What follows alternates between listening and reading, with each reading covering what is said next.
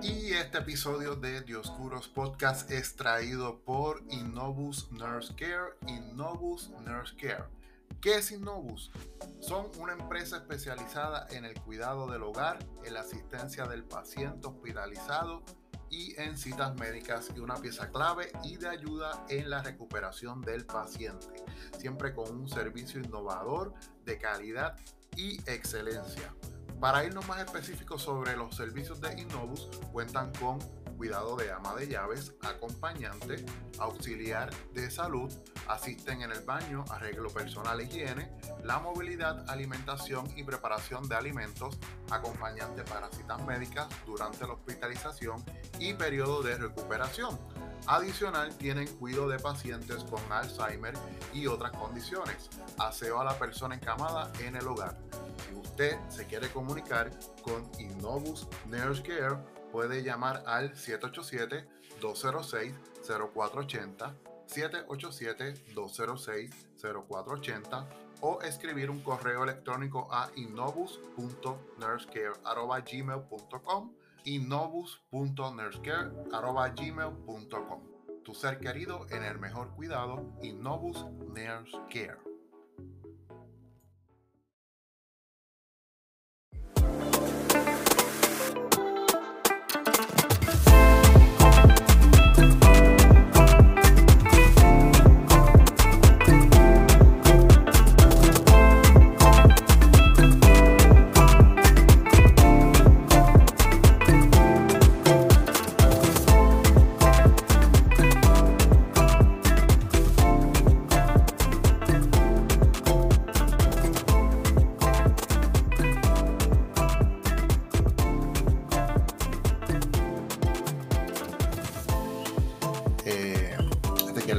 Estamos. Eh, déjame dar el intro, yo, dar el intro yo. Dar el intro yo, espérate. Espérate. Saludos compañeros y compañeras y bienvenidos al episodio número 48, dijiste.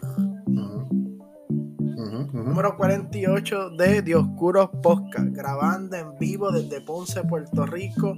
Aquí de nuevo con mi compañero Eliezer Josado. Eliezer, envío un saludo. Pues me, me- ya, ya me dañaste el mío. Está bien, está bien. Este, no importa, no importa.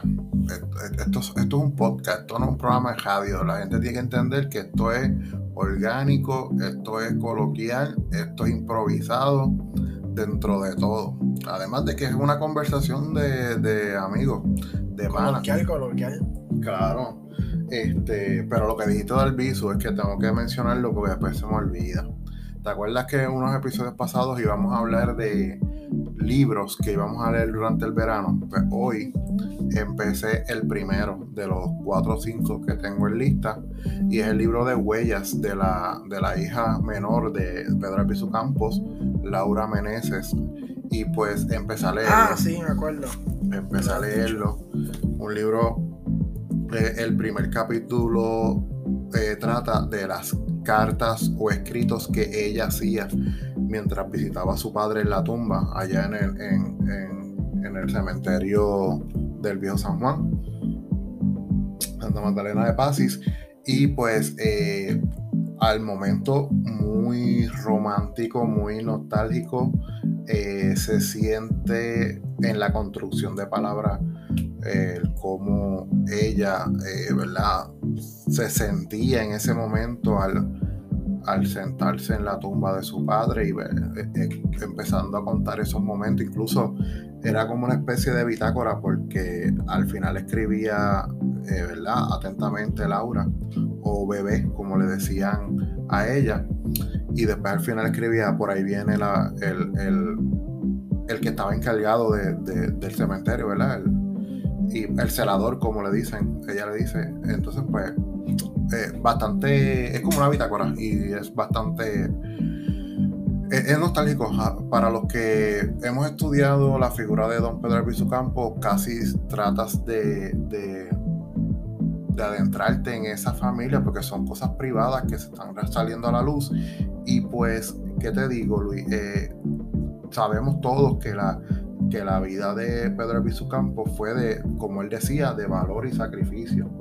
Y en ese sentido, Sí, no, pues, Claro, claro. Independientemente de lo que uno cree en política, una persona que, que se valía por lo que creía. sí, que vivió y murió por lo que creía. Y entonces, en ese sentido, hay sacrificios, como él menciona, que la familia de cualquier persona como la índole de Pedro Elviso, pues pasa. Y pues, eh, esas son cosas que a veces no se ven. Y este libro entra en esas cosas y pues es bastante, eh, o sea, comprendes mucho más la profundidad del sacrificio de la vida de Pedro Elviso Campos y su familia. Y te lo quería decir porque se me iba a olvidar y empecé ahorita y, y sé que, que, que si lo dejaba para otro momento, cuando estuviera leyéndolo y me adentraba más al libro, se me iba a olvidar esas primeras palabras. Mira, ¿y dó- dónde compraste el libro? ¿Dónde lo conseguiste? Este particularmente está en libro 787, pero puedo suponer que está en todas las librerías, incluyendo la del Candil, porque es un libro que salió hace no mucho. Es bastante, fue bastante promocionado, así que creo que se consigue en todos lados. No lo he visto en el Candil, pero ah. debe estar, debe estar. Hace poco, eh, en el Candil, en la librería del Candil en Ponce, se presentó un libro sobre una mujer, una dama independentista, se me olvidó el nombre ahora, y vinieron algunas, bueno, ve- iban a venir algunas figuras del PIB, entiendo que María de Lourdes al final, la senadora María de Lourdes no vino, pero no, no es ese mismo libro, no, Eh, sabe si es ese, No, no sé. Buscar a ver. Creo que pudieron haber hecho una presentación en el Candil, porque el Candil es parte de sus actividades que, que lo caracterizan, ¿verdad? Que, que hacen presentaciones de libros. Pero no Ah, sé, sé, no recuerdo sé. de verdad, no recuerdo. Sí, sí. Ah, mira, el libro se llamaba Mujeres Libertarias a través del arte. Ok, ok. no es ese entonces. Sí, Mujeres Libertarias. Tú sa- tú sabes que una vez yo había leído en un documento de una profesora de historia y que otro nombre para decirle al anarquismo es socialismo libertario, o por lo menos en el trabajo de investigativo de esa profesora, esa doctora en historia, así aparecía el socialismo libertario, porque el socialismo científico pues, se refiere al comunismo, pero el socialismo libertario, el anarquismo, que era un término que no sabía que se le podía decir así, no lo, no lo he leído en, en más ningún otro lugar así, pero en ese trabajo, que era para una publicación de investigación, aparecía así como un, término politólogo para el anarquismo, socialismo libertario. Ah, no Interesante sabía. por el tema. No sabía. Eh, vamos un día como hoy. ¿Qué qué? No, que no sabía el término. Mira, pero aparte, a- antes de un día como hoy, este, cuéntame qué ha pasado en la semana. Pues mira, yo este fin de semana pasado yo estuve por Cabo Jojo. Oh, sí. Allí, sí, estuve por Cabo Jojo. Estuve primero en Joyuda, comiendo, este, en esa área, en esa área costera de Jayuya, viendo la zona marítima. Allí están para mí los mejores restaurantes de marisco y comida de mar, lo que se conoce como seafood. Que puede ¿A dónde, ¿A dónde fuiste? ¿Al gatito? Fui al gatito y también fui a Náutica. Otra no sé si se llama Náutica. Ah, Náutica, sí, yo sé, he ido como dos veces. Eh, Náutica by Polis, que son eh, la bien recomendados ahora para el verano. Y nada, caminar por la Plaza de Cabo Jojo, que es una de las, para mí, una de las mejores plazas que tiene Puerto Rico, con muchos monumentos históricos, muchas figuras históricas. Es, es el único monumento, es la única plaza en Puerto Rico, y esto una vez yo lo presenté en una clase, que tiene un monumento antifascista. Yo en Geopiedra, yo tomé una clase a nivel doctoral sobre la historia del fascismo y antifascismo. Y cuando yo le dije a la profesora, profesora, en la Plaza de Cabo Rojo hay un monumento antifascista, al antifascismo. Yo hasta preparé una presentación breve de dos o tres slides con la las dos fotos trililis que yo tomé allí, con mi guilla de, de fotógrafo. Y las puse, me recuerdo que las presenté en la clase. La clase estaba virtual por lo del COVID la presenté en la clase y la profesora quedó encantada que hasta ella después, el otro fin de semana, bajó a Cabo Rojo de, de San Juan, de Río Piedra, para ver el monumento, porque sus estudios de ella son sobre el fascismo y antifascismo en América Latina. Y ella, está, ella viajó a Cabo Rojo y no conocía de ese, de ese monumento. Y ese monumento yo me topé con él por accidente. Pero entonces, pues nada, esta vez fui con la familia, di la vuelta. Este, después fui a Laja. A Laja. A Laja a mí me gusta porque mucha gente habla de Atillo, como la zona atera de Puerto Rico. Pero Laja no se queda atrás. Con todos esos pastos que hay, todo ese mundo ganadero, todos esos autos ganaderos, todos esos centros experimentales agrícolas de UPR. Y allí lo que, allí yo digo que eso viene siendo como si fuera la cesta de alimentos de Puerto Rico, esa área de Laja, toda esa área ganadera, y de sembradío y de agricultura de laja, que no se habla mucho, la gente habla mucho de esa zona de Atillo, Santa Isabel, eh, Cuamo, García Padilla y la finca que él tiene de Cuamo, pero esa área de laja casi nadie habla, casi nadie la menciona. Mira, te voy a dar un dato. no, no es de laja, pero podemos, por lógica, tal vez, ¿verdad? eh, Guánica cuando por muchos siglos, desde que llegaron los españoles y, tomaron posesión del área, Guánica fue un gato. Guánica fue un gato. Y sí, un gato ganadero y por ser contiguo a Laja, pues podemos suponer que toda esa área del valle en su momento se utilizó para eso. Ese es un buen punto, es verdad, es una buena referencia. Sí, porque recuerda que ese mundo de las tierras de agricultura, ellos no se limitan por, las guardajallas políticas que hacen las personas. Eso pues sigue, esas tierras siguen. Y sí, eh, eh, como tú dices, no me sorprende que Guanica haya tenido también atos y ganadería. Es que cuando tú, ok, cuando tú, cuando tú sales por lado, porque tú puedes coger por Lajas, por Sabana Grande, pero también tú puedes ir para Lajas por Guanica que tú coges el camino de Guánica, pasas las tres banderas, ¿verdad? ¿Sabes qué, a lo que me refiero? las tres banderas esas bien grandes. ¿Qué qué? La carretera 116. Esa, la carretera 116. Tú lo sigues derecho y en vez de desviarte para el pueblo, tú lo sigues como para más allá de Ensenada. Y esos son unos valles ahí que se pueden, que sirven de agricultura. Este, el sector de la laguna de Guánica, que es una comunidad eh, está pegada al Valle de Lajas. Esa comunidad, en efecto, era la laguna más grande de Puerto Rico, que la secaron en los 50. Y pues cuando llueve de manera torrencial, estilo Arca de Noé, eh, esa área se conecta con el Valle de Lajas. Y sé de gente, conozco personas, amistades que eh, kayakean desde la laguna de Guanica hasta el, hasta el valle una cosa de loco y bastante alto que se pone, o sea, que sobrepasa la, altura de nosotros, más o menos. Y súper loco, o sea, una cosa de loco. Eso está increíble. Y cuando tú vienes a ver, es que Guanica pues, no se ha explotado más en cuestiones de ganadería ni agricultura. Se ha enfocado más en turismo de playa, eh, bueno, Hacienda, tenía antes Hacienda, que eso es parte de agricultura, pero me refiero a lo que es el mundo de ganadería, eh, más producción agrícola, pues Guánica pudo haberse enfocado más en eso, pero decidieron más por las playas, que obviamente Guánica tiene de, de las mejores playas en Puerto Rico y de las más visitadas en Puerto Rico están también en el, área de Guánica. Y para mí es como que las playas más cómodas para ir. También las playas de, del área de Guánica. Guánica tiene. Sí, te, voy a decir que estuve por el área de Cabo Rojo también, pero Guánica tiene 21 playas o 28. Uno de los dos, o 21 o 28 playas contadas. O sea que es un pueblo que gran parte de su. dentro de su. ¿Cómo se llama esto? Este, su área geográfica, pues es, parte de la, playa, la bahía, de, las bahías más hermosas que existen.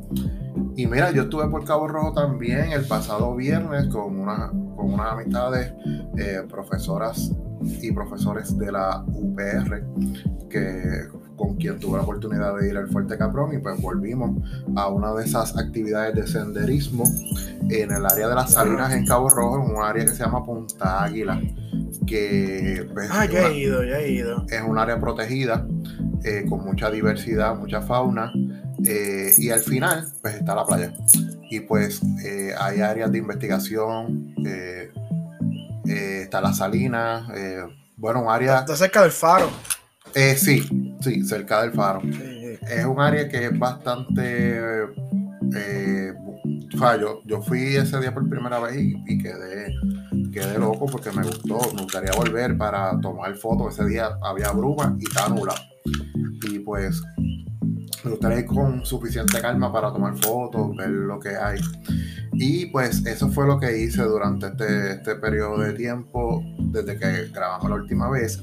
Pero también algo bien importante es que esta semana, eh, primero que le quiero mandar un gran saludo y un agradecimiento grandísimo a la, doc- a la doctora Yolanda Molina. La doctora Yolanda Molina es profesora de pedagogía en UPR Rutuado y desde que yo estudié en UPR he tenido contacto con ella. Hemos coincidido en menesteres de liderazgo estudiantil y facultativo, ella siendo representantes en cuerpos de gobernanza de la UPR y pues eh, una gran profesora y esta semana pues, tuvo la gentileza y la bondad de regalarme libros. Eh, y pues los libros Ajá. son oro. Y pues eh, con mucha humildad los acepté y pues fui a recogerlos durante esta semana así que y se convirtió en podcast escucha porque estuve dándole instrucciones de cómo acceder a- al podcast así que vaya a la doctora Yolanda Molina, mi respeto, mi admiración y mi agradecimiento por los libros. Así que eso es lo que estamos Eh, Eso haciendo. te iba a comentar. Ajá. No, eso te iba a comentar que le diga a los amigos tuyos profesores que escuchen nuestro podcast y eso. Mira, ¿y, y- y qué libros más o menos te. los temas que los libros que te regalaron de historia y. Pues el título sí. de alguno, si se puede saber. sí. Ay, pues mira, ahora mismo los tengo to- todos acomodaditos y no los tengo aquí al presente, pero te podría dar algunos en la semana por si también te interesa leerlos, algunos sobre Sí. son de historia y hay diferentes diversos temas de filosofía, de psicología, específicamente de personajes en particular en libros propios de personajes como Hegel, de Kant, de, de Marx. Eh, bueno, aquí son joyas de, de libros y también algunas enciclopedias, eh, algunos libros de historia que ya los tengo acomodados aparte. Voy a, a- a- decirte y voy, algunos me los voy a dar para la escuela porque me van a funcionar para los, los cursos de historia. Y Claro. unos que los tengo específicamente unos eh, para llevármelos para la escuela, pero no para mi clase, sino para ver si hago un área de lectura en, en el, en, la, en el salón y pueda incentivar la lectura en el salón. Eso me salió mientras estuve eh, clasificando los libros y viendo cuál me puedo llevar, cuál me puedo quedar. Así que estoy eh, levemente emocionado con eso. Así que en agosto estaré haciendo como un área de, de lectura en mi salón. Qué bueno, qué bueno. Eso no eso es importante, animar a la juventud a leer. Yo, ¿verdad? Yo me enamoré de los libros desde una, una edad bien joven. Especialmente por los libros más pictográficos, que yo veía mucha imagen y fotos y colores. Pero ese es el comienzo de las fotos, entonces pasas a las letras. Y así, y eso era importante inculcar, inculcar la lectura. Porque así uno conoce, así uno aprende, ve otra perspectiva. Y a mí me encanta. Ahora, hace poco yo terminé un libro que se titula Filosofía y Marxismo y el otro es El universo en expansión, que es sobre cómo el universo sigue expandiéndose. Y yo, y, nada, terminé esos dos, y, pero tengo otros más aquí a la mano. Estoy leyendo también eh, de Noam Chomsky, Poder y Terror. Estoy leyendo también una encíclica del Papa Francisco, Lumen Fidei, y un libro sobre la emancipación de la mujer, que son lecturas de Carlos Marx, Engels y Vladimir Lenin sobre la, la libertad de la mujer y, y el liberalismo feminista también en el pensamiento socialista. Así que son lecturas que tengo aquí pendientes, que me gustan, las comparo, las leo, las combino. Y así entonces uno puede hablar, hablar un poquito mejor, ¿verdad? Porque uno nunca termina de aprender.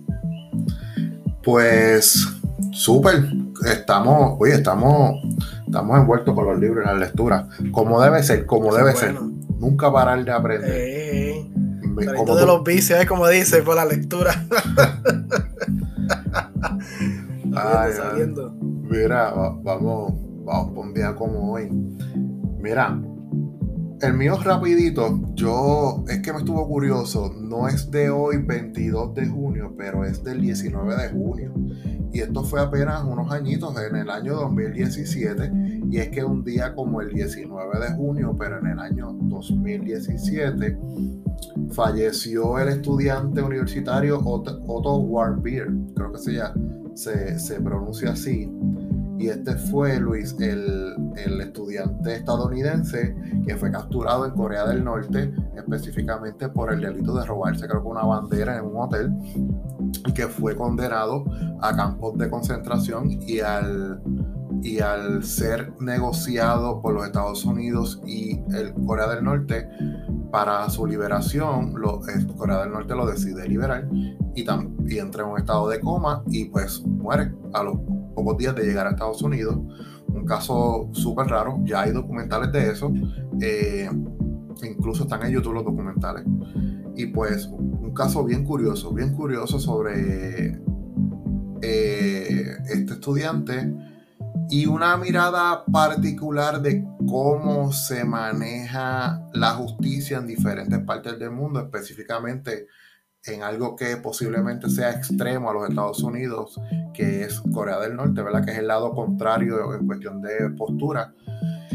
Y pues me pareció bien curioso traerlo, porque eso fue los otros días que se cumplió, ¿cuántos años? Cinco años. 2017, 18, 19, 20, sí, cinco años eh, de la muerte. Y, parece, y parece que fue los otros días, ¿sabes?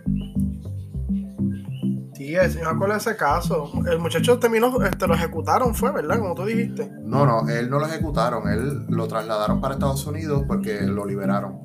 Pero parece que, y no recuerdo ahora mismo, estoy rayando en, la ignorancia, pero parece... yo creo que, creo que murió allá, algo así fue, murió allá. No, no, él, murió, él murió en Estados Unidos, él entró de camino para, para Estados Unidos, cayó en coma. Incluso... Sí, por las torturas que le hicieron cuando Estados Unidos iba de camino, en una misión, eso fue ultra secreto, iba de camino para allá para rescatarlo, eh, que se lo iba a dar este Corea del Norte, llevaron médicos y todo, porque no sabían en qué condiciones iba a venir. Y pues al liberarlo, parece que le hicieron algo allá, que entró en estado de coma y murió a los pocos días de llegar a, a Estados Unidos.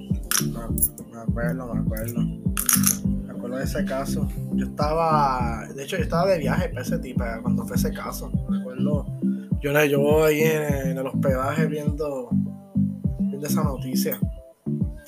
Pues mis días como hoy son sencillos, ¿verdad? El pasado 19 de junio se estuvo celebrando en Estados Unidos Juneteenth, que es, un, es el día feriado federal número 11 en los Estados Unidos y es el día feriado federal más reciente, fue firmado como, eh, como, como ley en el año 2021 por el presidente Joseph Biden. Y siempre me gusta traer este tema porque entiendo que es algo, un, que es un detalle muy importante en la historia de Estados Unidos, ¿verdad? Como es la tierra donde se, donde se considera la tierra de, de, lo libre, ¿verdad? The land of the free existía gente bajo la condición de esclavitud. Y fue en junio 19 de 1865, cuando ya la guerra había terminado, en Galveston, Texas, que la última que llegaron las noticias a los últimos esclavos todavía dentro, dentro del territorio estadounidense. Para el 1863, el presidente Lincoln había pronunciado la famosa Proclamación de Emancipación, el famoso Emancipation Proclamation, que declaraba libre a todos los esclavos de los estados 11, de los 11 estados sureños que se habían rebelado contra el gobierno federal en lo que se conoce como la guerra civil. Esos 11 estados son los estados de la Confederación, los estados confederados de América. Eso es un detalle bien importante porque mucha gente piensa que la emancipación proclama, que la proclamación de emancipación liberaba a todos los esclavos de Estados Unidos y no era así, solamente liberaba a los esclavos de los estados en rebeldía, de los estados rebeldes, de los estados confederados. Porque habían estados esclavistas en la Unión, como Kentucky, etc. Y finalmente, pues, esos últimos grupos de esclavos fueron libertos, ¿verdad? Fueron liberados. Ya entonces terminando esa condición de esclavitud y servidumbre que existía en Estados Unidos. Y esclavitud, pues me refiero a, la, al hombre como propiedad de otro hombre. O el hombre como, como propiedad o como máquina de otro hombre. O máquina de trabajo. Que no se le pagaba, sino solamente se le mantenía. Se le mantenía. Una condición muy triste como ser humano. Y finalmente, pues, una vez llegan las tropas federales para mencionar que comienza, que son liberados, comienza lo que es el periodo de la reconstrucción en esa área de Galveston, Texas, oficialmente, cuando ya la reconstrucción pues estaba puesto en, puesto en función en distintos otros estados. Pero como ahí no había todavía la esclavitud terminado, pues no estaba todavía la reconstrucción, que era el proceso de reconstruir el sur y e integrar a los afroamericanos a la sociedad estadounidense como hombres y mujeres libres también. Y otro dato importante es que un día como hoy eh, salió a los cines, un día como hoy en el año, voy a buscarla aquí, 2001, salió en los cines la película Fast and the Furious. Esa famosa, eh, ¿qué, la famosa película sobre los que esa película revolucionó el cine, sin duda alguna, la manera en que esos carros hacían carrera. yo me recuerdo que yo era pequeño.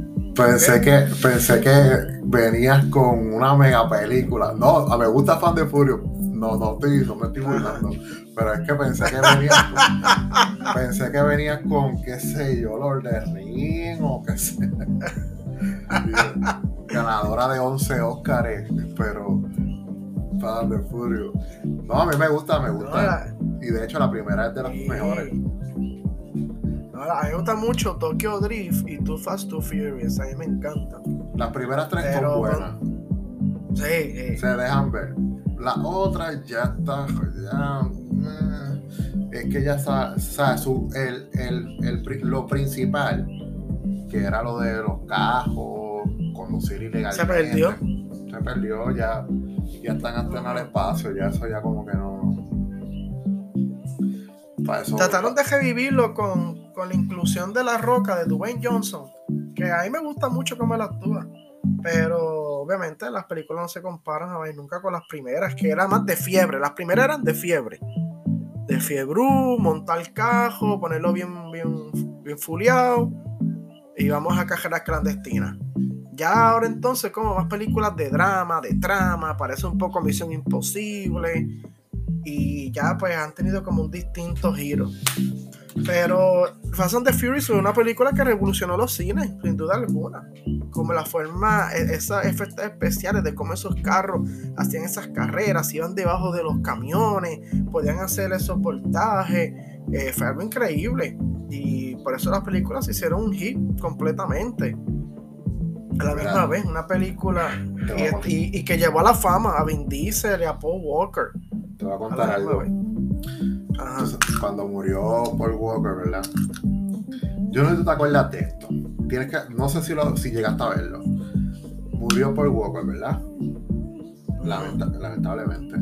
A alguien se le ocurrió en una página de, Facebook, un grupo, de esos grupos de fiebre, de que querían hacer una corrida en honor a Paul Walker. yo me acuerdo. y llenaron, llenaron el parking de Montelledra. Y justamente cuando iban a salir, que vaya, voy frente a Montelledra al parking, hay un, cuartel municipal. Y justamente cuando lo llenaron completo, justamente. ¿Tú fuiste para allá? ¿Tú estabas ahí cogiendo? Yo me acuerdo que yo vi eso en Univision. Y justamente cuando, cuando iban a salir, se tiraron, como dice la canción de Dari Yankee, se tiraron los agentes. un montón de patrullas Ay, mi madre, yo me acuerdo de eso. Que también pasó para la pandemia con Wanda que hicieron lo mismo, que hicieron llenar el, el, el, parking de Montelledra y cuando iban a salir, los copiaron los guardias. Oye, pero tú no puedes hacer cosas frente a los cuarteles porque obviamente estás llamando la atención, pero No, y yo me recuerdo cuando esa muerte de Paul Walker, que muchos fiebros en Puerto Rico querían recordar su muerte y honrar su nombre, haciendo cajeras clandestinas y haciendo corridas. Y bueno, triste por el demás, ¿verdad? Así que siempre precaución cuando está manejando, no texte, eh, no vaya en exceso de velocidad, porque entiendo que Paul Walker murió por el exceso de velocidad, pero el control del carro. Así que siempre manejando con precaución. Pues, este, mira, ajá, mira. Los temas, como estábamos hablando anterior a grabar, el tema pasado, bueno, el episodio completo pasado, el número 47, nos fuimos mega internacional con los temas que estuvimos hablando para que primero discutir los temas y después que todos nuestros podcast escuchas, ¿verdad? Comprendan un poquito lo que está pasando a nivel mundial. Y pues esta vez nos vamos un poquito eh, en nuestro hemisferio y a nivel local. Eh, la noticia que tomó trascendencia a nivel de nuestro hemisferio, de nuestro continente, es sobre Colombia y es que eh, este pasado lunes fue o el domingo eh, ay, no recuerdo ahora mismo el día. Sí, las elecciones en Colombia también se celebraron en dos vueltas. La primera vuelta fue el 29 de mayo del 2022 y luego la segunda vuelta fue el pasado 19 del 2022, que terminó entonces ganando la figura del presidente, del presidente electo, Gustavo Petro. Este, yo estuve viendo el mapa electoral que en CNN español hay un mapa interactivo entre los distintos departamentos, que así que se le conoce en Colombia a las distintas jurisdicciones que componen el país, departamento. Y en las zonas más rurales, o en las zonas que están más cerca a zonas rurales, ganó el candidato Rodolfo Hernández. Interesante el caso. Y Gustavo Petro pues, ganó en la zona más. Perdón, Rodolfo Hernández ganó en las zonas más urbanas. En las zonas más urbanas. Y Gustavo Petro viene a ganar en las zonas más rurales. Como por ejemplo esa zona selvática del Colombia, en las regiones cerca de Ecuador, algunas regiones por, la, por, el área caribeña también, aunque Gustavo Petro ganó la región de Cartagena y bastante cómodo, bastante amplio, y Barranquilla también, que obtuvo bastantes votos. Pero en las regiones, por ejemplo, de Medellín, ganó Rodolfo, en muchos lugares y regiones del centro como les dije, que es donde está la, una población concentrada alrededor de Medellín, Bogotá, pero lo ganó Rodolfo. Pero lo que es Bogotá lo ganó Gustavo Petro con 2.2 millones de votos contra Rodolfo Hernández con 1.4 millones de votos. Así que vemos entonces una un área, o mejor dicho, cómo los votos van por regiones. Entre más en la periferia, más votos de Gustavo, incluyendo la zona selvática, como la provincia, como el departamento del Amazonas. Y entre más cerca a región urbana o entre más cerca a la región capital, al distrito capital de Bogotá, gana Rodolfo, el candidato Rodolfo, pero Gustavo Petro ganó a Bogotá, como les mencioné. Algo que yo también quería trabajar y mencionar era el tema del M19, con, que era el que pertenecía el candidato Gustavo Petro, un grupo paramilitar que se le puede llamar para, paramilitar, ¿verdad? A diferencia de, de otros grupos en la historia, como por ejemplo en Puerto Rico, ¿verdad? el Ejército Popular Boricua, los macheteros se puede considerar un grupo que es paramilitar. Ellos pues, luchaban a, fuerza armada por lograr su objetivo. También. Y algo bien interesante que yo quiero mencionar sobre el candidato Petro fue su, su rol en el movimiento 19, que se llama así, M19, o movimiento 19. Y aquí hay datos importantes que a mí me gustaría mencionar, como el ejemplo de del M19 y la presidencia de Gustavo Petro se puede relacionar mucho con temas de Puerto Rico y Estados Unidos. Por ejemplo, mencionando un ejemplo, este el grupo M19 surge en el año 1970, específicamente el 19 de abril del año 1970, cuando se celebraron las elecciones presidenciales donde salió victorioso el candidato conservador Misael Pastrana, que es el candidato de derecha conservador, contra el candidato populista Gustavo Rojas Pinilla, que era un general del ejército. Este descontento ante un posible fraude electoral de parte de las fuerzas políticas tradicionalistas o tradicionales, como pasa en Puerto Rico, ¿verdad? Con el bipartidismo, pues llevó al surgimiento del grupo M19 o el M, como también le conocen en Colombia. Así que había un descontento con la política tradicional, con los partidos tradicionales en Colombia, igual que en Puerto Rico, que eso es algo bien curioso que tenemos que tener en cuenta. Y otro detalle que también yo quiero mencionar es cómo se formó este grupo paramilitar ante, ante lo que ellos llamaban un fraude electoral. Bien parecido a lo que pasó el pasado 6 de enero del 2021 en el Capitolio de Estados Unidos, en Washington, D.C., por los grupos que apoyaban a la presidencia y la candidatura de Donald Trump, que alegaban que las elecciones fueron fraudulentas, eh, ocurrió irregularidades y esas personas tomaron el Capitolio por un breve tiempo, pero tomaron el Capitolio y sembraron un, sentimiento de, de pánico y, de incertidumbre en ese momento, en ese momento en específico. Y que no es de sorprender porque también el grupo M19, que fue el grupo como les dije, que surge en Colombia luego de las irregularidades electorales del año 1970, de las elecciones presidenciales del 70, pues el grupo M19 también, ¿verdad? Años después, tomó el Palacio de Justicia, como el grupo de Trump y de los republicanos que votaron y apoyaban la candidatura de Trump, que ellos eh, alegan que hubo fraude electoral y tomaron el Capitolio eventualmente, ¿verdad? Parecía un grupo grupo cuasi, cuasi de movimiento nacional.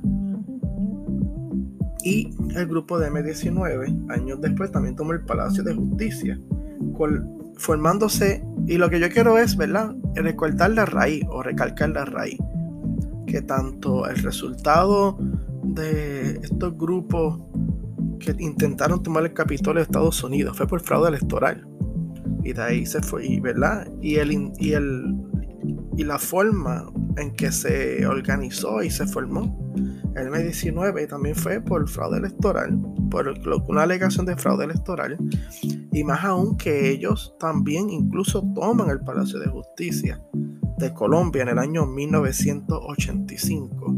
Algo bien, bien curioso la comparación, esa, esa comparación, que ante los anuncios, las noticias de fraude electoral, se forman grupos de fuerza eh, paramilitar, como los casos de los grupos de Donald Trump, o paramilitar, como el caso de M19, y atentan contra el orden establecido cuando entienden que, no, que ocurrió un evento de fraude electoral o cualquier fraude en contra de sus intereses.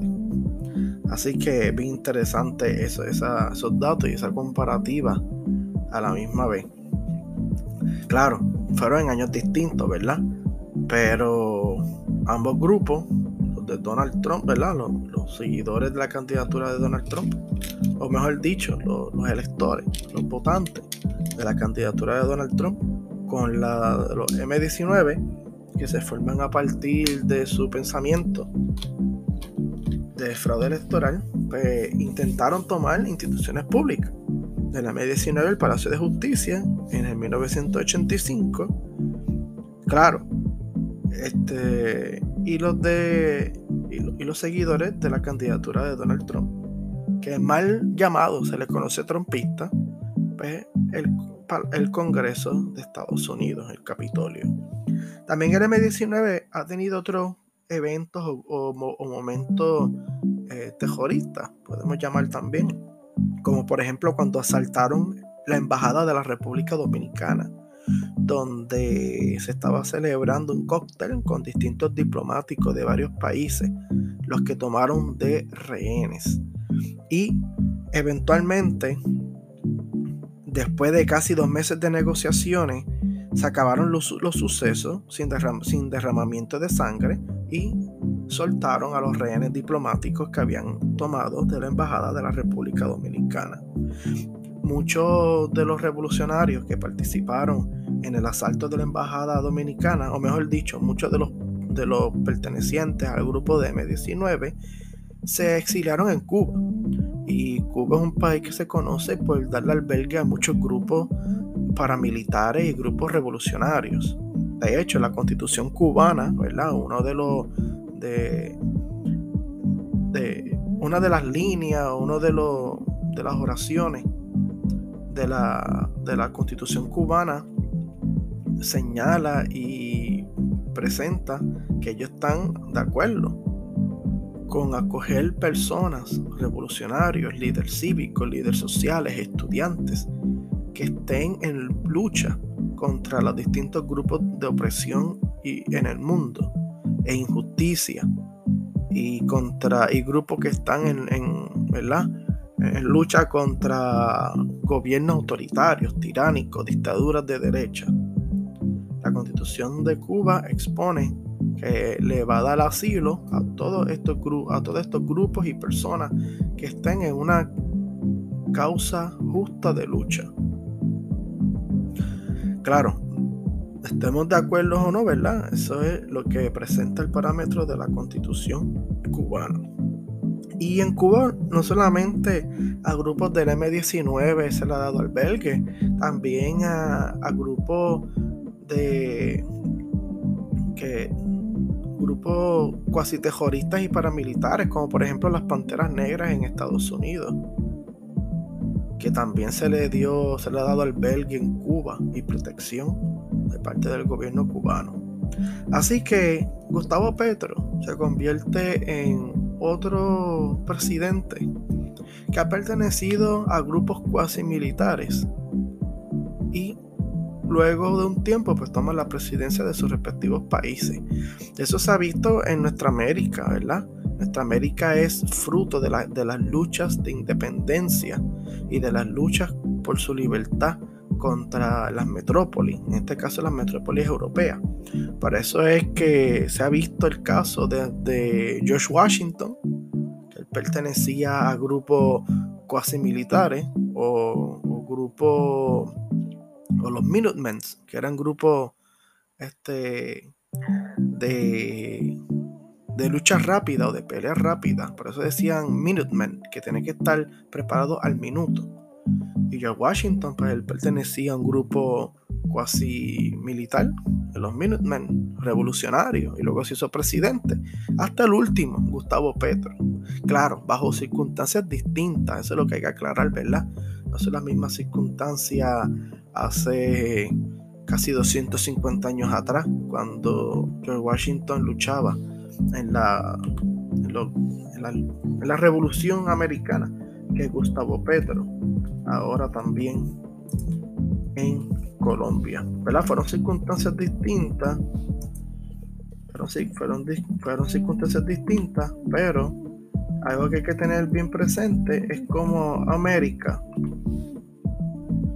le ha dado ha dado presidentes que antes han pertenecido a grupos este, militares, grupos milicianos, ¿verdad? Lo que en inglés se llama milicia, grupos milicianos, como George Washington hasta, hasta Gustavo Petro. Así que eso es algo bien interesante de tener presente y que todavía se ve en nuestra América, porque nuestra América es un continente de lucha, de independencias políticas, también independencias de sistemas tiránicos, de economías opresoras y también, ¿verdad? Una independencia en alma y espíritu, que es la independencia de nuestra América. Se efectuó, como mencionó Luis, la segunda vuelta, eh, las elecciones presidenciales, y pues eh, generaron mucha noticia porque eh, son unas elecciones históricas en el que por primera vez gana la presidencia de Colombia un presidente de, de posturas de izquierda. Y pues el nombre de ese candidato es Gustavo Petro. Y también gana la vicepresidencia Francia Márquez, una activista ambientalista negra, afrocolombiana, eh, y se convierte en la primera mujer de descendencia afrocolombiana, ¿verdad? De esa, de esa eh, descendencia en ganar la vicepresidencia. Eh, hasta ahí Luis dije el, contexto bien. Fue la segunda vuelta, ganó por un poco más del 50%. Eh, rápido generó muchas reacciones en todo el hemisferio, a favor y en contra. Vi algunas, tú me enviaste algunas, yo las había visto también en algunas otras en, en Twitter. Y pues, independientemente del resultado, es historia, es historia. Así como, como así como las elecciones de Allende en el 70, que se convirtieron en historia por ser el primer eh, candidato presidencial eh, abiertamente comunista, eh, aunque lo había intentado como cinco veces. Que, by the way, Gustavo Petro es la tercera, el tercer intento que, que, aspira a la presidencia de Colombia y gana en la tercera, así que perseverancia dentro de todo de la política. Así, pues la, controversia se genera porque Gustavo Petro es un ex guerrillero, perteneció al movimiento M19. El movimiento M19 quiere decir movimiento 19 de abril.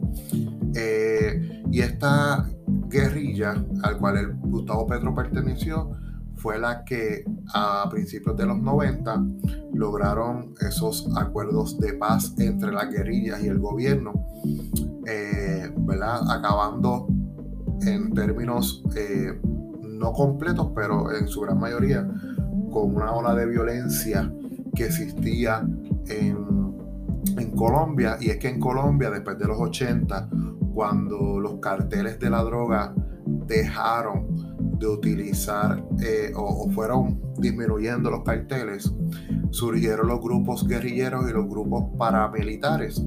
Y esos grupos empezaron a utilizar la droga como unos medios para financiar sus causas. Estos grupos, aparte de los de los narcos, pues sí tenían unos fines políticos, sociales, económicos para con Colombia y pues eso provocaba diferentes posturas que entraran en guerra eh, y en ¿cómo se llama esto? ¿verdad? En, situaciones bélicas. Eh, esto fue cambiando eventualmente, no totalmente, pero en su gran mayoría, y en los 90, como mencioné, pues el movimiento M19 se convierte en el portaestandarte de todas las guerrillas que logran una paz con, con, el gobierno colombiano. Y pues eh, Gustavo Petro sale de ahí. Eh, a su vez, al, al, transcurrir los años, Gustavo Petro se convierte en líder político, fue incluso alcalde de, Bogotá. Y pues eh, fue escalando poco a poco.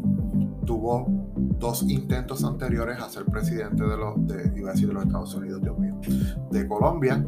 Y pues eh, este pasado domingo efectuó la segunda vuelta de las elecciones presidenciales, el cual él estaba corriendo junto a Francia Márquez y pues sale, sale eh, victorioso y se convierte en, presidente de Colombia y se supone que en agosto, si no me equivoco, es que toma posesión del cargo. En Colombia, a diferencia de Puerto Rico, creo que las elecciones son cada cinco años, si no me equivoco, así que eh, yo creo que yo creo que son cinco, seis creo que son en México. No, me, no estoy seguro, lo podemos averiguar después. Así que Luis, este, cuéntame, viste lo, yo, yo vi el discurso por la noche de Francia y de, estaban dando en CNN y de Gustavo Petro, este, ellos están enfocados en un, gobierno, o, sea, o lo que han dicho en sus discursos, sus posturas, que van en un gobierno eh, de los pobres y de hecho, como dice Francia Márquez, un gobierno de los nadie, en el sentido de que ella, siendo negra, mujer, eh, pobre, viene de una, de, una, de una familia pobre, pues siente que ha pertenecido a un, a una, a un grupo, un sector de Colombia en el que eh, no han sido representados y han sido marginados por el gobierno y pues esa es su, gran motivación, además de que los dos en términos generales son ambientalistas, ella es ambientalista, ella gana un premio internacional de, ambientalismo equivalente al premio Nobel. Así que eh, creo que es algo diferente, algo que hay que vigilar, porque como yo lo he dicho aquí, y no sé, yo creo que puedes estar de acuerdo, eh, América Latina ha estado en un vaivén de, de posición, tanto de izquierda y de derecha, y pues eh, aunque yo sí soy de izquierda y puedo estar eh, eh, en regocijo por esta victoria, pues siempre digo que hay que estar vigilantes en todo momento porque la América Latina siempre sufre unos desbalances increíbles, tanto de izquierda y de derecha, y eso provoca cambios abruptos, provoca que, que, las vías de cómo vaya un país, pues eh, se detengan en cierto sentido ah, en, el devenir del tiempo. Así que cuéntame, Luis. Algo bien interesante, Alicia, que tú mencionas es sobre que Gustavo Petro había intentado otras veces y también no podemos olvidar de este, el presidente de México, Andrés Manuel López Obrador, que él también intentó varias veces ser presidente hasta que finalmente gana. Y como bien tú mencionas, y que ganó, ¿verdad? Las pasadas elecciones, AMLO. En México las elecciones son cada seis años, se conoce como sexenio, pero en Colombia son cada cuatro años las elecciones. Así que las próximas serán en el 2026. Como tú bien mencionas, es la primera vez en la historia que la izquierda en América Latina está, ¿verdad? Que gana un presidente de izquierda en Colombia, me refiero. Es la primera vez en la historia que gana un presidente de izquierda en Colombia. Y esto entonces ah, este, dibuja una nueva perspectiva en el mapa político de América Latina. Y de los casi veintipico países que tiene América Latina, solamente, déjame contar, 1, 2, 3, 4, 5 son de derecha. Entre esos Brasil, y posiblemente Brasil pues pierda la derecha en las próximas elecciones presidenciales que tiene los números de encuesta bien por debajo y gane el socialista Lula da Silva del Partido de los Trabajadores. Pero de los casi veintipico países de América Latina, solamente cinco son de derecha. Es para, ¿verdad? Es para, para ya pensar que el péndulo o la balanza se está inclinando más hacia una América Latina izquierdista y que América Latina eh, piensa desde una perspectiva de la izquierda. Este, alrededor de 1, 2, 3, 4 países son de centro. Entre esos pueden decir El Salvador, Costa Rica, Panamá y la República Dominicana. Son partidos de centro, así que tampoco no son de derecha son de centro y ellos toman prácticas tanto, tanto del espectro de la izquierda como del espectro de la derecha para hacer campaña, para, hacer política pública. Puerto Rico yo entiendo que si ¿verdad? también se evaluaba dentro del mapa político de América Latina que creó DW, que son las famosas noticias de Alemania en español, eh, Puerto Rico también perteneciera a ese, al centro, a ese espectro de, centro amarillo. Aunque el con el gobernador Pedro Pierluisi yo entiendo que es más un centro de derecha, un centro derecha. pero, para ser un gobierno de centro. Así que, pues, nada, este hay que estar pendiente a esas primeras gestiones, esos primeros días que siempre son como que la demarcación del resto del cuatrenio, en este caso Colombia cuatrenio, eh, de Gustavo Petro y de, sobre todo de Francia. A mí me interesa más ver el desempeño de Francia Márquez como vicepresidenta. Llevo ya desde que surgió la primera vuelta de las elecciones he estado pues, este, informándome, viendo noticias de Colombia y eso, así que me interesa más la figura de, Francia como una posible presidenta más adelante, veremos. Estamos empezando un cuadrenio, pero... Este, y hablando de, de gobiernos de centro, de derecha, de izquierda, vamos a hablar de la reforma laboral, Eliezer pasada reforma laboral que, que firmó el gobernador Pedro Pierluisi. Primero que nada, yo quiero desprender algunas cosas. Y es que esto refleja cómo la pandemia ha cambiado la perspectiva de los trabajadores de acuerdo a la fuerza laboral. Muchas personas hoy no están dispuestos a trabajar por un sueldo por debajo de su fuerza de trabajo o por su calidad de trabajo. Y el mismo Partido Nuevo Progresista, porque fue el Partido Nuevo Progresista el que incluyó o impulsó la pasada reforma laboral por el gobernador Ricardo Rosello y la Junta de Supervisión Fiscal, ahora mismo Partido Nuevo Progresista tiene que retractarse y presentar una nueva reforma laboral que el gobernador ya la firmó, este, bajo un gobierno del Partido No Progresista, claro, fue de autoría del PPD, pero bajo el gobierno de un Partido Nuevo Progresista se tiene que acatar a una nueva reforma laboral, pero nueva entre comillas. Pues como bien dice Eliezer, ¿verdad? Reforma entre comillas.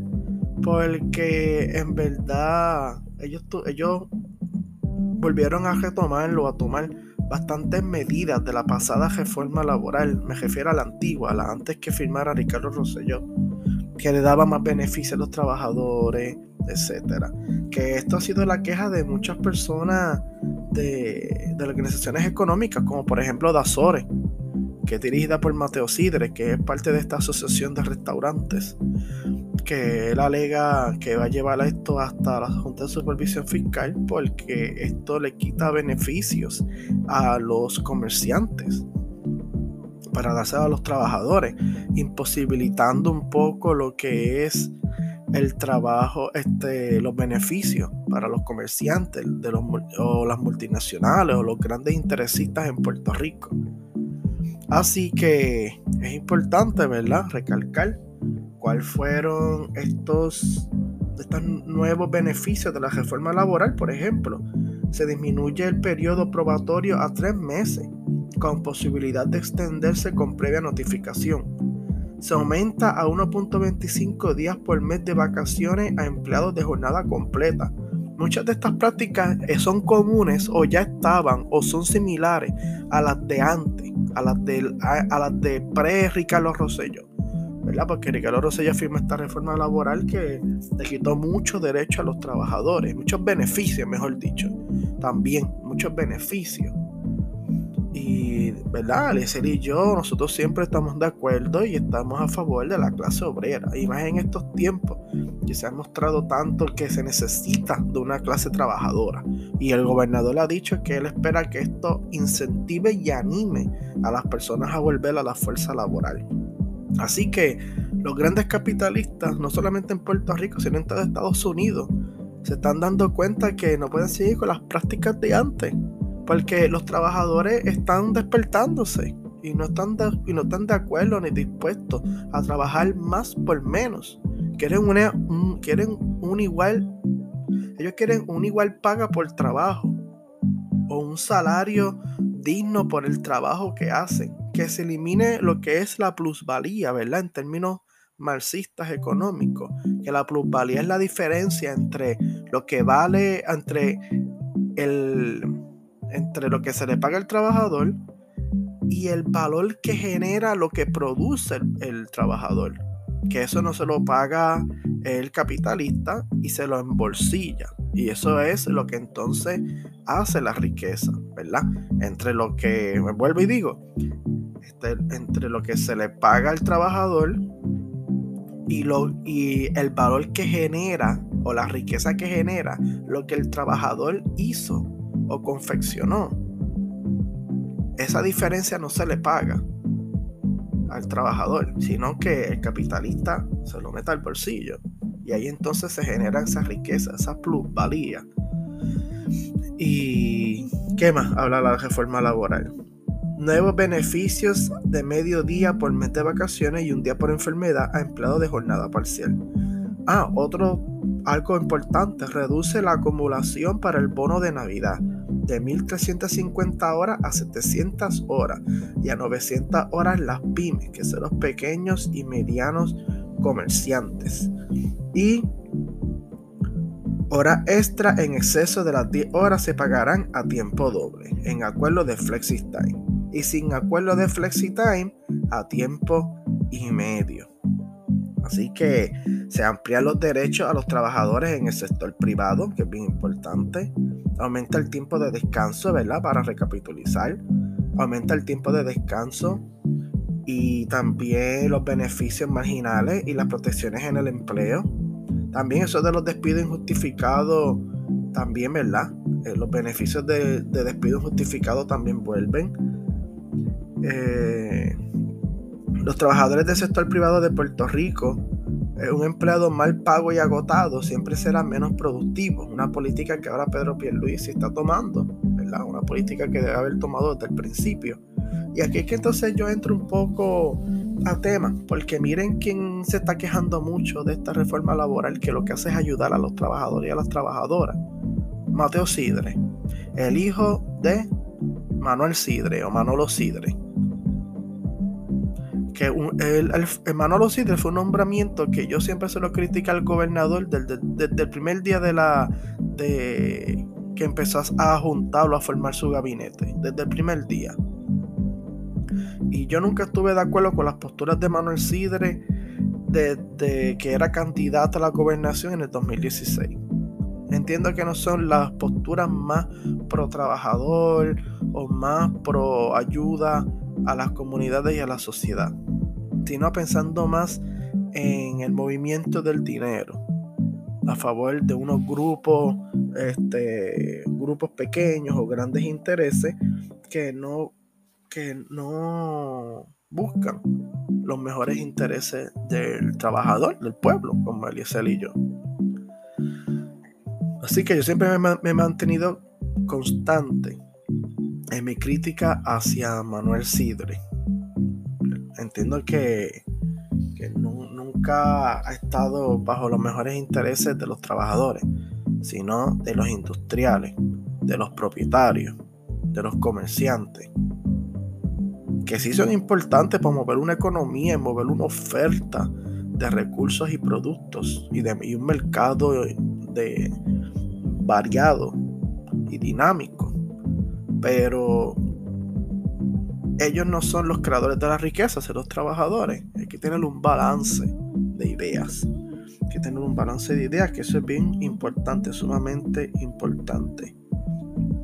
A la misma vez.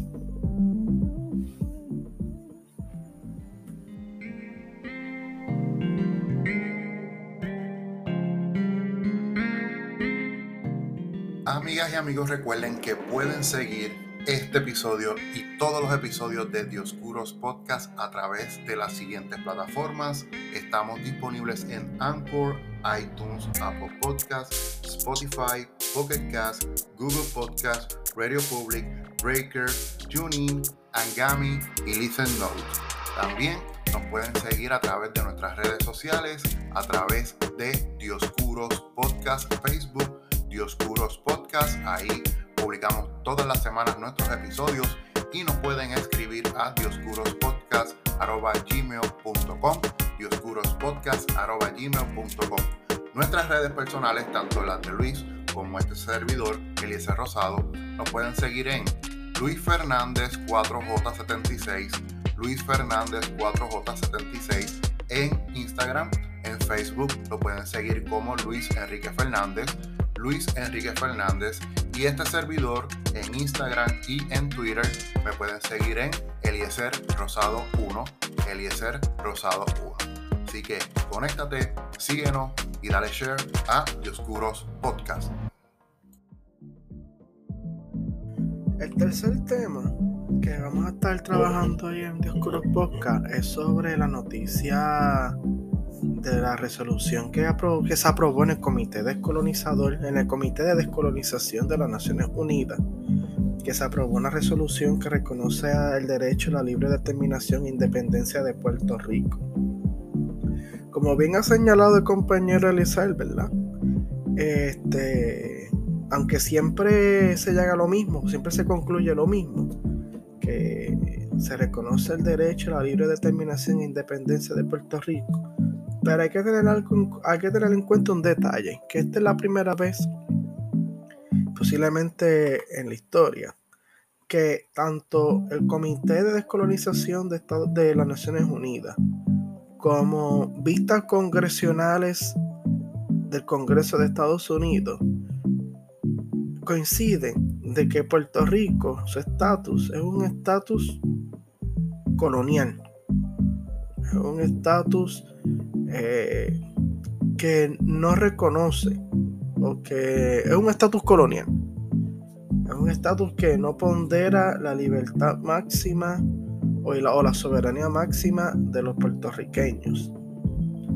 Por eso es algo bien, bien importante. Reconocen que Puerto Rico no tiene gobierno propio. Y se necesita entonces un proceso de, de, descolonización. Es la primera vez que, ambas entidades pues, están de acuerdo que en Puerto Rico se necesita un proceso de cambio de relación política entre Estados Unidos y Puerto Rico. Yo, no soy de esas personas que pienso que en el 1952 no pasó nada, porque sí pasó algo.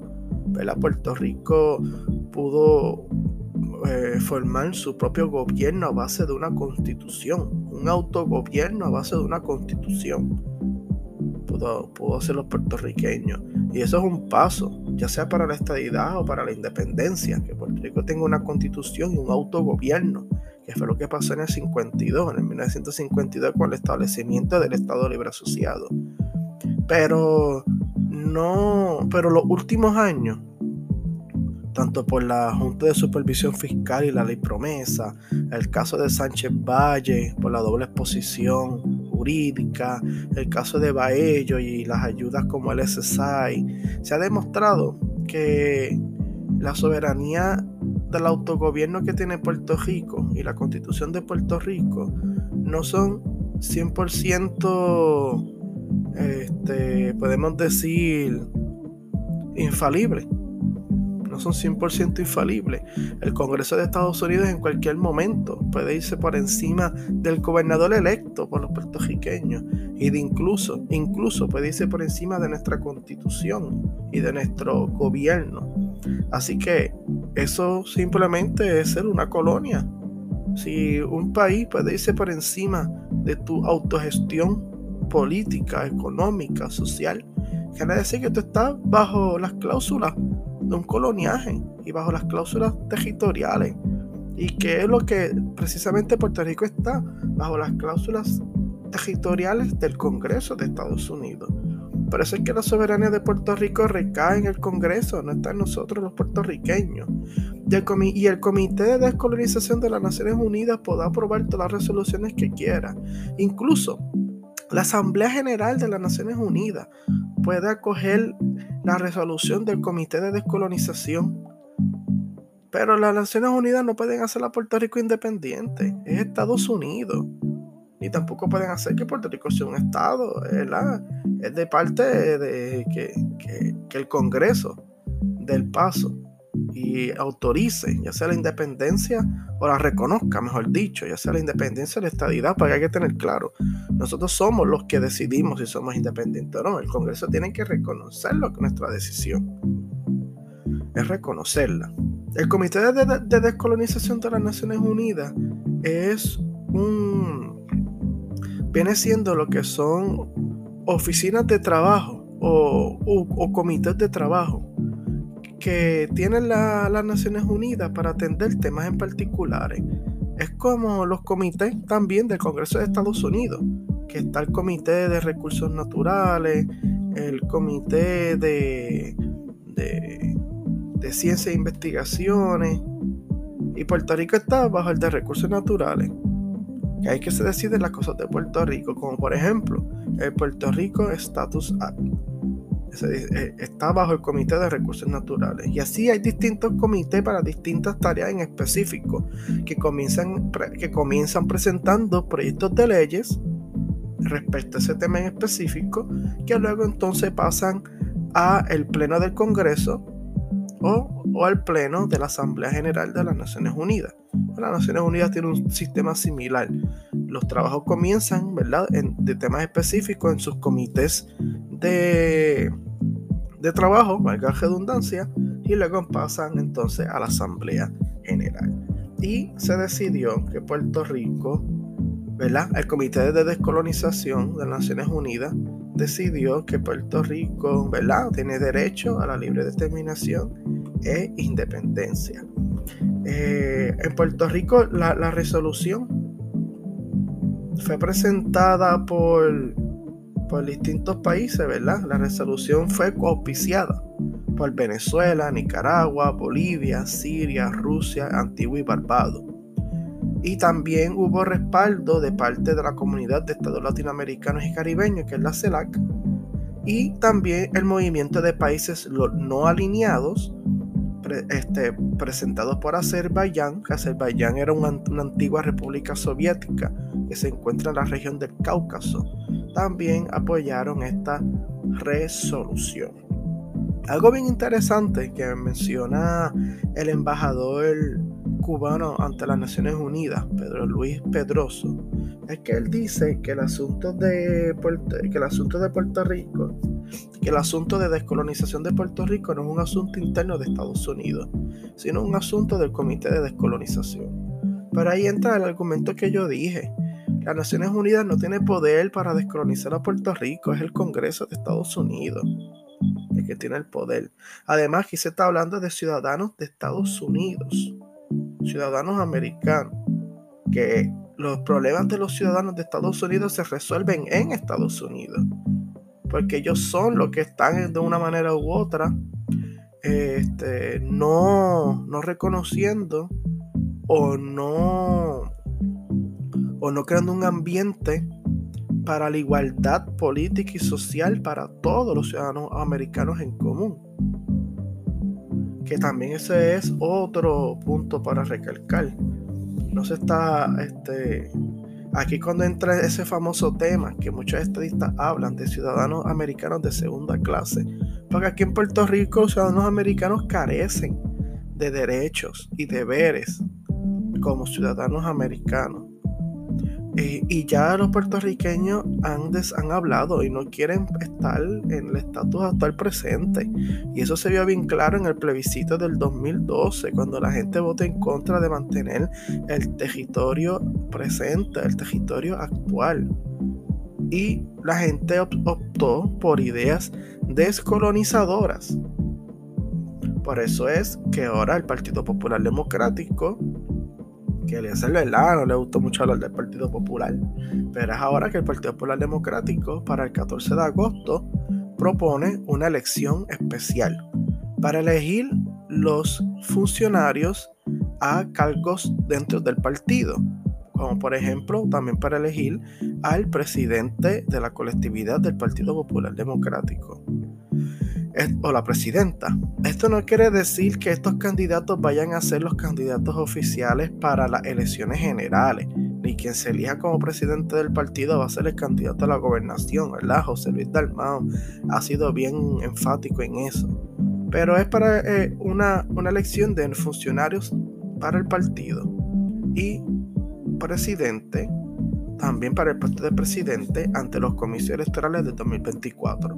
Lo que es bien importante recalcar dentro de esta elección especial que presenta el Partido Popular Democrático bajo el liderazgo de José Luis Dalmau, ¿verdad? presidente, es que va a haber una consulta para elegir qué plan de estatus o qué opción de estatus debe el Partido Popular Democrático defender. Si el Partido Popular Democrático debe defender un Estado libre asociado desarrollado, fuera de las cláusulas territoriales, pero con ciudadanía americana por nacimiento, o defender la libre asociación. Y la opción que gane, ¿verdad? Pues entonces va a ser la opción que el Partido Popular va a defender ante los puertorriqueños como opción y ante Washington DC, como bien dice José Luis Dalmau, ante la eventualidad de que se haya, de que se haga un plebiscito para solucionar el estatus de Puerto Rico. Ahora, vamos a hacer un detente en lo que se refiere plebiscito, en lo que se el, el ante la eventualidad de un plebiscito. ¿Qué está diciendo ahí el presidente del PP de José Luis Dalmau? Que este plebiscito, ¿verdad? Que este proyecto de plebiscito que presentó eh, Hoyer junto a Nidia Velázquez y Jennifer y Alessandra Casio Cortés que este proyecto de plebiscito tiene buena oportunidad de prevalecer? ¿O es que este proyecto de plebiscito ha creado un ambiente para que en el futuro se haga otro plebiscito con toda la, con toda la, con toda la disposición federal? Hay que tener claro eso, ¿verdad? Hay que tener en cuenta lo, las palabras detrás de las palabras o las palabras entre líneas. Si es que este plebiscito tiene, este proyecto de plebiscito tiene buena opción para, buena oportunidad, buena probabilidad para aprobarse, o es que está creando el ambiente para un plebiscito próximo del futuro, en el futuro, donde va a haber cabida para otras opciones. Yo entiendo que las tres opciones que están ahora en el bojador del Puerto Rico Status Act son las que deben ser. Independencia, libre asociación y estadidad. Son las que, ¿verdad? Las más justas para solucionar el tema de, de Puerto Rico. Aunque, ¿verdad? Eh, hay que recalcar que Puerto Rico es territorio de Estados Unidos, aquí hay ciudadanos americanos y muchos piensan que la evolución natural del Estado Libre Asociado es para ser un Estado federal de Estados Unidos. Por eso es que siempre eh, Luis Muñoz Marín en muchos mensajes recalcaba que cuando Puerto Rico estuviera hábilmente económica, económicamente, ¿verdad? Cuando Puerto Rico estuviera, estuviera, ya estuviera hábil económicamente para aportar al Tesoro Federal, debería aportar al Tesoro Federal de Estados Unidos. Para eso entonces quiere decir que Puerto Rico necesita representación, porque no puede haber impuestos sin representación, que eso es uno de los lemas más importantes de los padres fundadores de Estados Unidos. No taxation without representation, o taxation without representation is tyranny, es tiranía. Así que son, ¿verdad? Son asuntos que hay que estar pendientes, cuál va a ser, y esto también va a definir mucho el futuro del Partido Popular Democrático, esta lesión especial. Volviendo al tema de, el, de, la, de las vistas del estatus de Puerto Rico ante el Comité Descolonizador, también hablaron, ¿verdad? Además el representante de la independencia en Puerto Rico, que fue Luis, este, Juan Dalmao, el ex candidato del Partido Independentista puertorriqueño, también estadistas fueron a hablar y a, a presentar sus ideas. Entre esos, José Quiquito Meléndez, que fue en calidad, entiendo, de, para representar al Partido Nuevo Progresista, y Ricardo Rosselló, ex gobernador, que fue entonces también a deponer a favor de la estadidad, y la ex primera dama, Beatriz de Rosselló, que también fue a exponer y, y, presentar su ponencia. Ha acogido mucho las noticias que cuando Beatriz y Ricardo Rosselló fueron a exponer, mucha gente se pararon y se fueron de, las vistas públicas. y no estuvieron presentes ante el mensaje de Ricardo Rosselló y Beatriz Rosselló. Yo entiendo que eso puede ser una modalidad de lucha o una forma de protesta, pero entiendo que fue una falta de consideración porque tú tienes que estar abierto a escuchar todas las opciones y todas las ideas, independientemente si tú estás de acuerdo o no estás de acuerdo. Tienes que mostrar tolerancia, respeto y ser abierto, ser una persona abierta tanto que hoy en día hablan de open-minded, ser una persona abierta a todas las ideas, incluyendo la idea para la cual tú no estás de acuerdo. Eh, y por lo que yo vi, ni Ricardo Rosselló, ni Beatriz Rosselló, ni José Quiquito Meléndez se levantaron, ni se fueron, ni se pararon cuando los independentistas, como Juan Dalmao, estaban exponiendo y presentando sus ideas a favor de la independencia de Puerto Rico.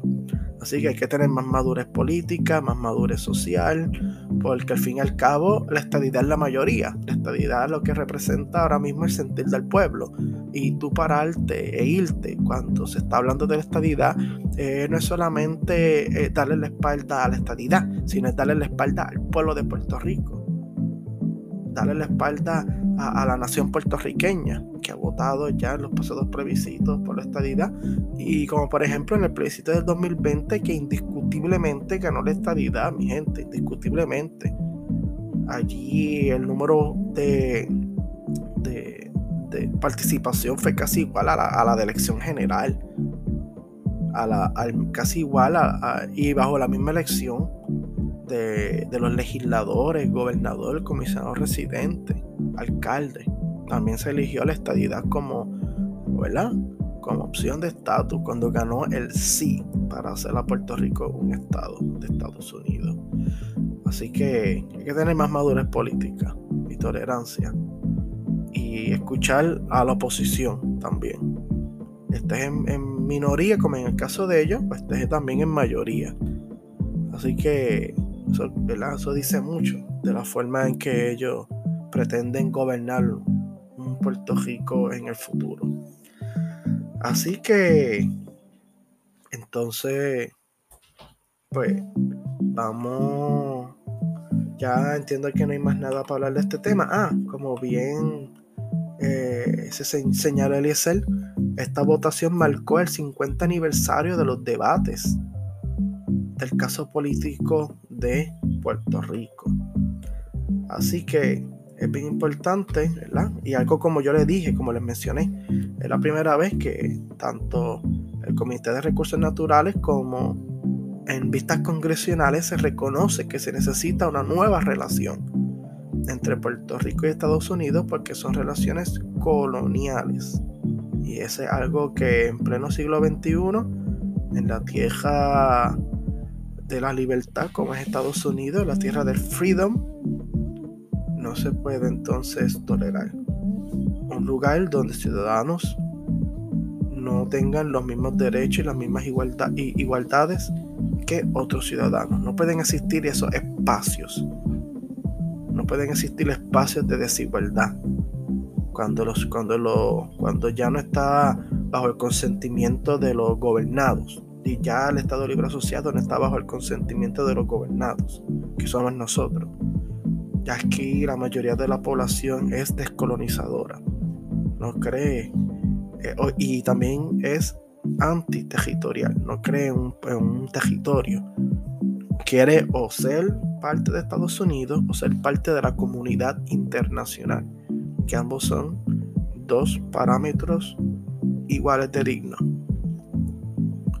Lo importante salir de la, del sistema colonial y un sistema territorial para que nadie venga a irse por encima de Puerto Rico, como hace, como puede hacer el Congreso y como ha hecho la Junta de Supervisión Fiscal. Lo, que, tú, lo que tú mencionaste al principio, o sea, yo pienso que, que llevamos 50 años en ese comité y 40 vistas, por decirlo así, sesiones. Bueno, sesión no es porque sesión es la del floor, pero no, ojalá y pase algo con esto, pero siempre se queda ahí, o sea, nunca pasa, llegamos al pleno de, las Naciones Unidas y, y, yo creo que las Naciones Unidas en su, en su naturaleza, por lo que fue creada, eh, nos ha fallado a nosotros los puertorriqueños, nosotros siendo parte de una comunidad internacional. Asimismo, como digo eso, también digo que yo creo que, y me voy más allá, y me atrevo a ir más allá, en decir que la, situación de Puerto Rico, como dijo eh, el, representante de Cuba, aunque es un asunto que se resuelve por lo interno de Estados Unidos, yo creo que sí es algo de carácter internacional, porque hoy en día es algo indigno que, que todavía existan colonias y Puerto Rico siendo la más antigua. Así que en ese sentido, tú sabes quién también nos ha fallado, la comunidad internacional, especialmente Latinoamérica. Y lo digo con mucha pena porque a mí me encanta Latinoamérica y la historia de Latinoamérica y la estudio mucho. Pero esos países que ahorita los mencionamos que son de izquierda, por decirlo así, que son los que más apoyan la, autodeterminación y más la independencia de Puerto Rico, desde el punto de vista de lo que yo, ¿verdad? Lo que yo, lo que yo como ciudadano eh, aspiro, eh, nos han fallado, Luis, porque tampoco eh, hubo movimiento, y esto se ha visto a nivel histórico, incluso cuando en el 27, creo que si no me equivoco, eh, el Partido Nacionalista manda al Visu Campos a Latinoamérica a buscar apoyo, cuando, cuando Betance sale de Puerto Rico para buscar apoyo. O sea, esto es algo histórico. Y hoy día que más vivo está el asunto del estatus de Puerto Rico a nivel internacional, no, o sea, yo, por lo menos yo que me paso viendo noticias y tú también, yo no he visto acciones contundentes de países que según ellos eh, apoyan la autodeterminación y la ONU en su carácter ministerial de un organismo internacional para trabajar los conflictos y las situaciones de los países y que no lleguemos a guerra. Eh, no salimos del jodido Comité de Descolonización Internacional. Entonces, yo creo que también fa para ir al pleno, exacto, no en 50 años. ¿Cómo que en 50 años? No, una jodida resolución no baja de, hacia el pleno. Pero ahí se de, ahí estaría más en la palestra internacional la situación como que, ah, mira, Estados, Unidos le dio el veto a, a, ¿a, qué, fue? Ah, vamos a averiguar. Ah, mira, algo de Puerto Rico. ¿Qué, qué es Puerto Rico? Vamos a averiguar. Sí, pues entonces, pues, o sea, por eso que yo digo que, pues, lamentablemente, pues, para mí tengo, tengo poca esperanza de esto. Ojalá y pase algo, ¿verdad? Pero porque al final del día todos, de alguna o, la gran mayoría de puertorriqueños aspiramos a que esta situación se, se defina por algún momento en esta vida, pero pues, pues, mira, pues ya con esto llegamos al final del episodio número 48 de Dios Podcast.